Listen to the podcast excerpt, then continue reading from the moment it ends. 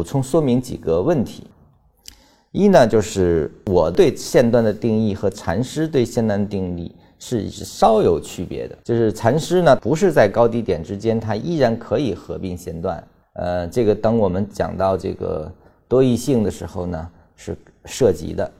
而我给大家强调的是，我们的线段划分尽量的，或者说更遵从于高低点之间的划分，就是我们。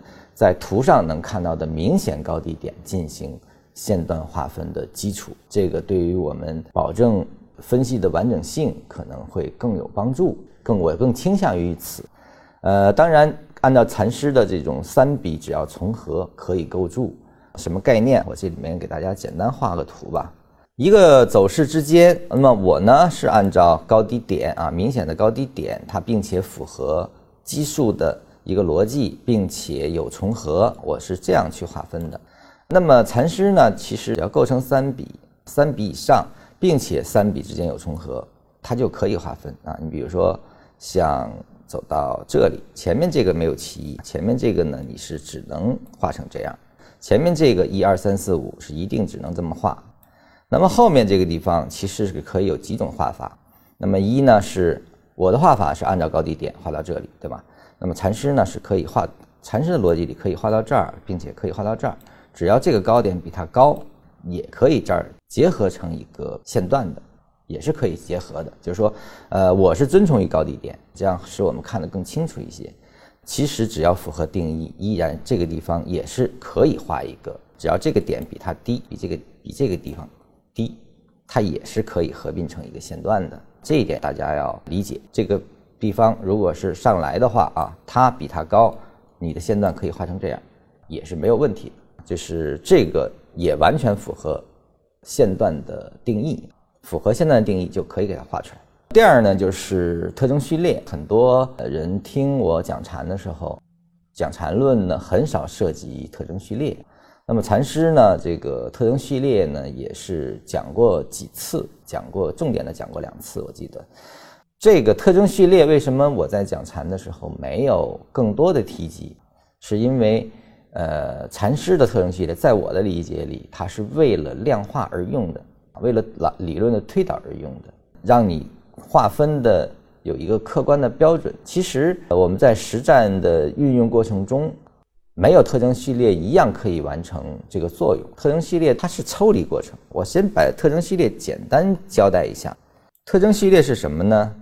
它是其实看的是它的一个回撤段，比如这个是一个下啊，我们在一个向下的线段构筑中，它的反向运动是作为特征序列来出现的反向运动，啊，它走到这里都是反向运动，而我通过反向运动呢，你去看，其实它有点像顶底分型的这种结构的，也就是说，我们看这几个，你会发现来这个地方这三块作为你把它理解成是一个 K 线的话，啊，这是个底分型。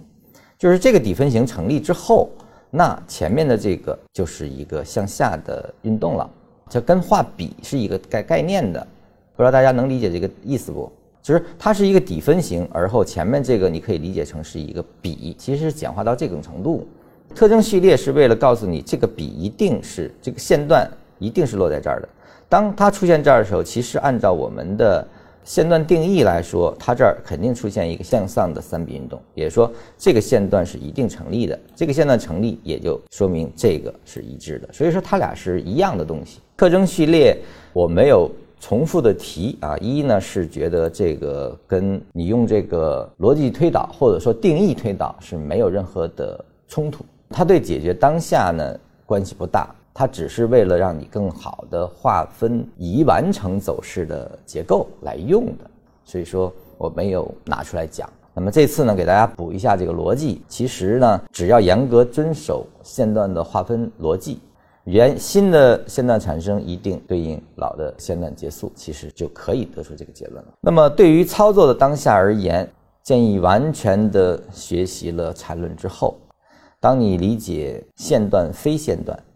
就能投入实战了，什么意思呢？其实线段，当我们学完了整个的走势类型，整个学完之后，你发现线段也无非就是更次次级别的走势类型的结构，其实是这么一个含义。因为缠论具备其大无外，其小无内的分析，它只是不同结构的简约化处理，还是一个更精密处理的过程。当你理解到那样程度的时候，其实线段这样的划分已经不构成困难了。